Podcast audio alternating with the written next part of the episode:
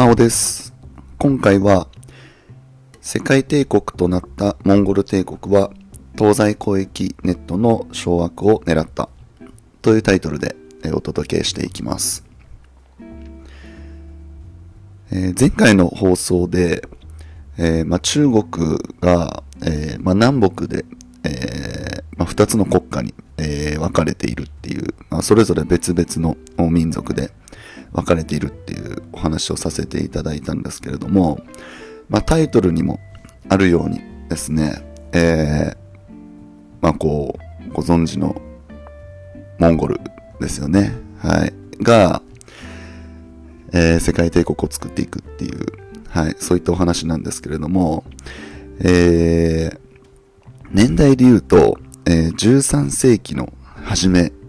頃ですね。ちょうどこう南宋が発展した頃のお話から、えー話し始めようかなと思うんですけれども、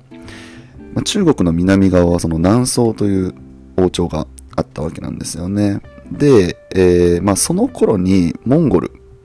今のね、えーモンゴルエリアでは、えーテムジンという人物がですね、えーモンゴルの全民族を統一していました。はい。あの、モンゴルの中でも、こう小さいこう小民族がこう乱立していたっていう、そういうイメージですね。で、その小民族たちを、このテムジンという人物が、えーまあ一つのね、えーモンゴルっていう、まあ国というか、一つのこう集まりに統一をしたという、そういう形です。はい。で、1206年にですね、えーそのテムジンは、クリルタイという、これあの、モンゴル民族代表会議って言ったりするんですけど、まあ、要はその、モンゴルにこう小さい小民族たくさんいて、で、それぞれのリーダーを集めたまあ会議って思ってもらえばいいんですけど、で、その会議で、チンギス・ハンを自称し始めるんですね。あの、僕はチンギス・ハンですと言い始めるわけなんですよ。で、このチンギス・ハンっていう名前の方が有名なので、あのね、最初にテムジンって言った時に誰って感じだったと思うんですけど、まあ、テムジンという名前の、まあ、人物が、えー僕はチンギス・ハンですというふうに呼び始めた。自分のことを自称し始めたという、そういう形ですね。あの、中国のあの始皇帝みたいなイメージと思ってもらえばいいかなと思います。あの、名前は聖という人物が、え僕は始皇帝ですと、まあ、自称し始めるわけなんですけど、まあ、それと同じイメージですね。はい。だから、チンギス・ハンって、まあ、なんていうんですかね。うん、細かく言うと、名前ではないんですよね。まあ、名前ではあるんですけど、な、なんていうんですかね。役職名でもないし、あれなんですけど、なんか、チンギス・ハンって日本語訳すると、なんか、とても偉大な王みたいな、そういう訳し方をするそうなので、まあ、固有、固有名詞でもあるんだけどな、なんか難しいんですけど、その名前ではないですね。生まれた時に付けられた名前とかではないです。はい。で、えー彼がですね、まあ、このチンギス・ハンを自称したことで、大モンゴルの皇帝になったわけなんですよね。はい。まあ、だからそのモンゴルを束ねる、モンゴル少民族たちのこのリーダーを束ねるさらに上の王、皇帝になったということです。で、彼はですね、その後東西遠征を繰り返し、えー世界制覇のね、野望を形にしていきますというようなこうストーリーを今回お話ししていくんですが、えー、まあ順調にね、領土を拡大させていくわけなんですよね。1220年には、イスラーム王朝のホラズム朝という王朝があったんですが、えーそれを退却させます。あの、当時ホラズム朝はカスピ海のあたりにあった王朝なんですけれども、これを、あのまあ、そこからこう退散させまして、大体どれぐらいですかね、カスピ海のあたりから、あの、ペルシャ湾、アラビア半島とか、あのあたりまで結構こう広い領土をね、持っていたホラズム朝だったんですが、まずそのホラズム朝を退却させます。はい。で、1227年ですですね、あの、チンギス・ハン自体は死んでしまうんですよ。うん、死んでしまうんですけれども、まあ、その同じ年にですね、あの、まあ、隣、近くにあった聖火という王朝を滅ぼして、領土を拡大させています。聖火は、うん、なんて言ったらいいですかね、モンゴルのちょっとしたあたり、今のモンゴルのちょっとしたあたりをイメージしてもらえばいいかなと思います。中国、今の中国の、うん、まあ、西側あたりを想像してもらえばいいかなと思います。はい。そこを滅ぼします。はい。で、まあ、大きく言うと、まあ、この2つの王朝を滅ぼしてるってとこなんですけれども、まあ、なんせこのホラズム朝も聖火も結構大きい王朝だったので、まあ、こう衝撃だったわけなんですよね。まあ、1代にして2つの王朝を滅ぼしてますから、まあ、すごいですよ。うん。で、まあ、これによってチンギス・ハンはですね、1代でモンゴルが世界帝国になる、まあ、基礎を築いた、礎を築いたと、えいうふうに言えるんじゃないかなと思います。はい。で、えー、まあ、チンギス・ハン亡くなってしまいましたので、2代目ですね、オゴタイ・ハンという人物が、えー後を継ぐことになります。で、このオゴタイに関しては、大宗って呼ばれることがあります。はい。まあ、オゴタイでいいんじゃないかなと思うんですけど。で、えー1234年、金を滅ぼしてるんですね。あのー前回の放送でもね、金出てきたと思うんですけど、あの、女神族っていう、あのーまた違ったね、民族がいましたよってお話、前回させてもらったんですけど、その女神族の王朝だった金を滅ぼしています。で、これあの高校生とかね、非常に覚えやすくて、1234なんですよね、年号が。すごくこう、良くないですか？なんか僕は、この1234のこう並びが良くて、こう頭から離れなかったんですけど、そうですね、1234に金を滅ぼしています。で、えー首都をですね、カラコルムに設置しているんですね。あのチンギス・ハンは、なんか国を作ったってよりかは、こう、それぞれ、こう、モンゴルの中でもこう小民族が乱立していたっていうふうに言ったんですけど、まあ、それぞれがこう仲が悪かったので、まあ、僕たちってその、ね、同じモンゴル人なんだから、民族同士で争わないで、一つの国としてまとまろうよって。で、一つの国としてまとまって、それぞれのね、その違う国々、まあ、さっきも言いましたけど、ホラズム朝とか、聖火とか、まあ別々の民族だけれども、あのー違う民族だけどね、大き大きい一つのね、えーまとまりとして、みんなで頑張っていこうよっていう、まあそういう野望があったみたくって、はい。なので、なんかこう、国っていうイメージじゃないんですよ。このチンギスの時って。はい。なんですけど、この2代目のオゴダイの時になると、まあ首都をね、置くっていうところで、ちょっと国っぽい、こう、性質がね、出来上がってくるわけなんですね。はい。で、カラコルムってどこなのかっていうと、今のモンゴル、今のモンゴルの、あの、本当にちょうどど真ん中あたりに位置しています。今もあります。はい。今の首都はね、カラコルムじゃなくて、ウランバートルっていうね、ちょっとずれたところなんですけど、当時はね、カラコルムに設置をしていました。で、えー、オゴタイはですね、さらなる領土の拡大を狙ってですね、えーバトゥを、これバトゥって人物なんですけど、このバトゥをヨーロッパへ派遣したりしています。で、このバトゥがすごくて、もうどんどんどんどんその領土を拡大させていくんですよね。で、そのバトゥの遠征はですね、ポーランドだったり、ハンガリーだったり、えー、まあ今でいうこう東ヨーロッパですね。ドイツ、ドイツまで行ってるんですかね。ドイツまでちょっとこう攻めてるぐらい。あの辺りまで領土を拡大させています。はい。だから、なんか、モンゴル帝国って、ご存知の方多いと思うんですけど、あの、今までのこう世界史の中で、今までってあの、もう、人類、人類始まって以来の世界史。で、今までの全て全体の世界史の中で、あの、一つの王朝で最大の領土を誇った王朝なんですよね。うん。あの、イギリス？産業革命を達成したイギリス、あの時代のイギリスは、あの植民地とかなので、なんかちょっとね、あの、体裁が違うかなと思ってるんですけど、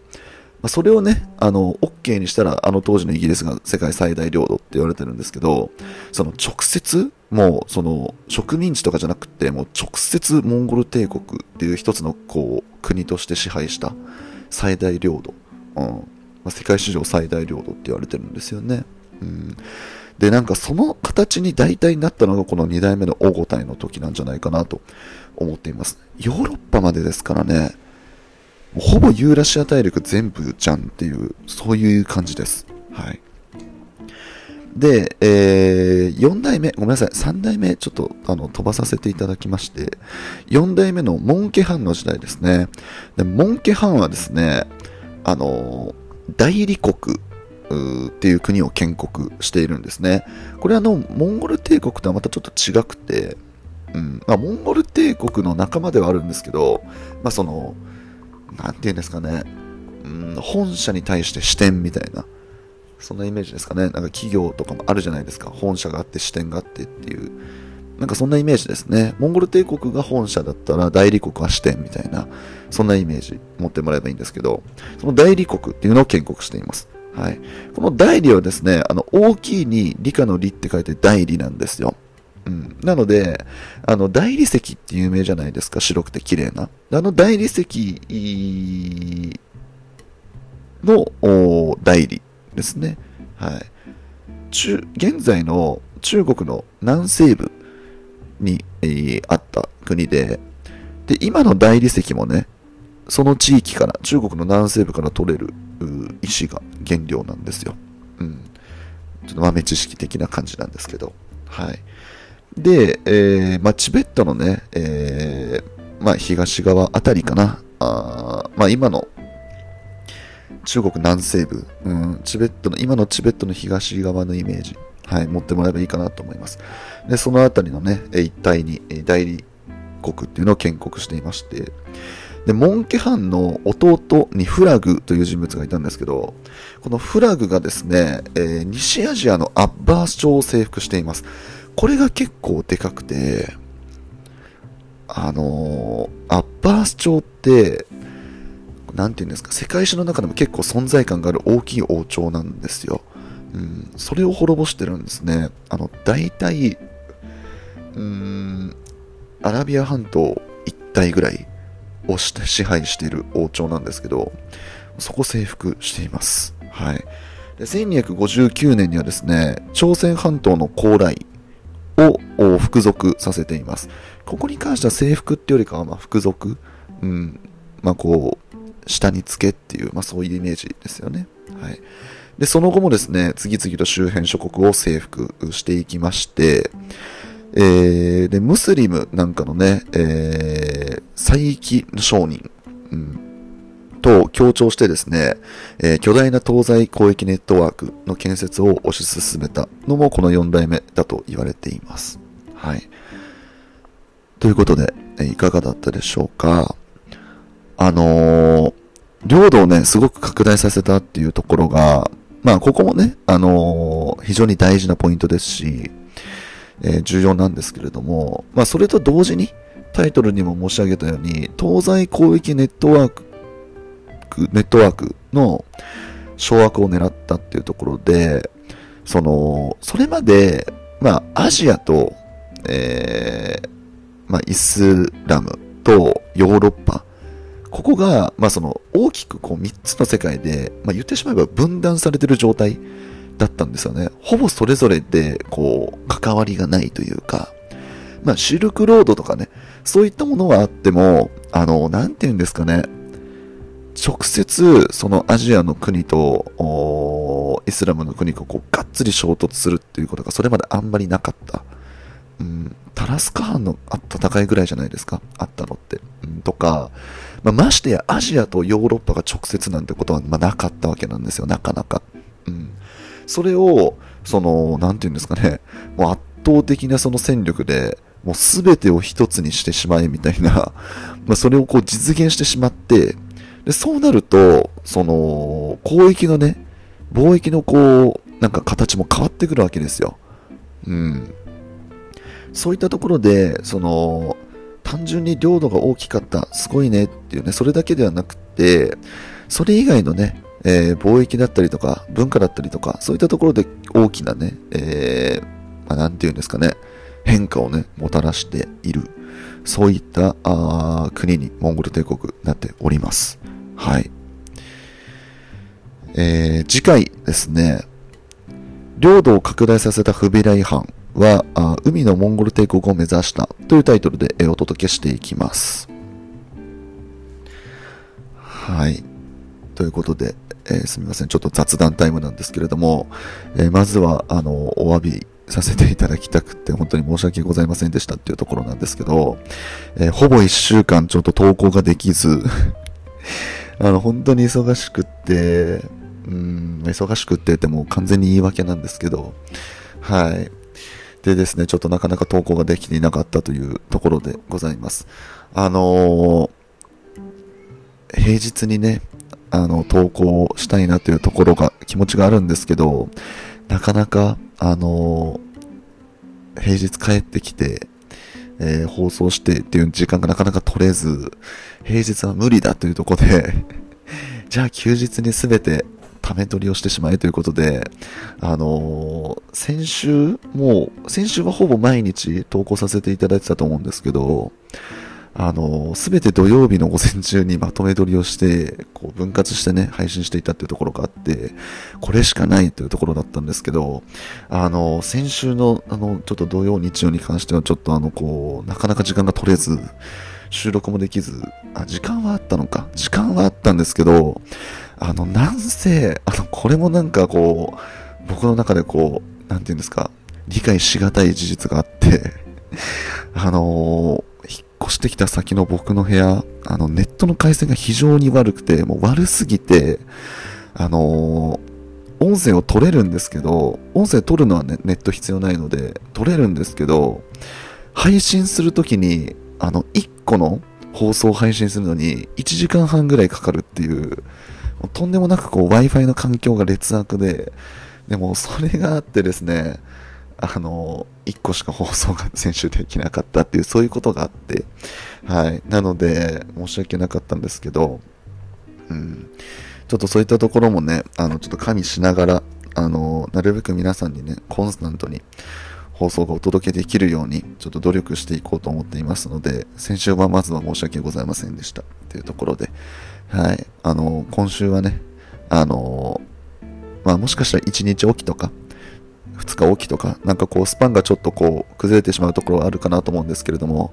こう長くね、間が空いてしまうということがないようにちょっと工夫して配信していきたいなと思っていますので、えー、よろしくお願いいたします。はい。っていうところが一つですね。はい。すみません。あの、ちょっと今日だけすごく放送長くなってしまって申し訳ないんですけど、もう一つだけお伝えしたいことがあって、あのー、ちょっと配信の仕方を変えたいという、変えたいというか、もう変えてるという ところなんですけれども、あの、どこを変えてるかっていうと、これまでですね、スタンド FM というアプリの方でも僕配信させていただいてまして、で、あの、前回まではね、配信させていただいてたんですが、今回のこの放送からですね、スタンド FM での配信を、取りやめさせていただきます。はい。っていうのも、あのま、本当にこれは正直に申し上げさせていただきますと、あの、スタンド FM で聞いてくださってる方がほぼいないという これ不思議と本当にほぼいなくて、他のこう、あの、配信アプリなんかでは結構たくさんの方聞いてくださってるんですけど、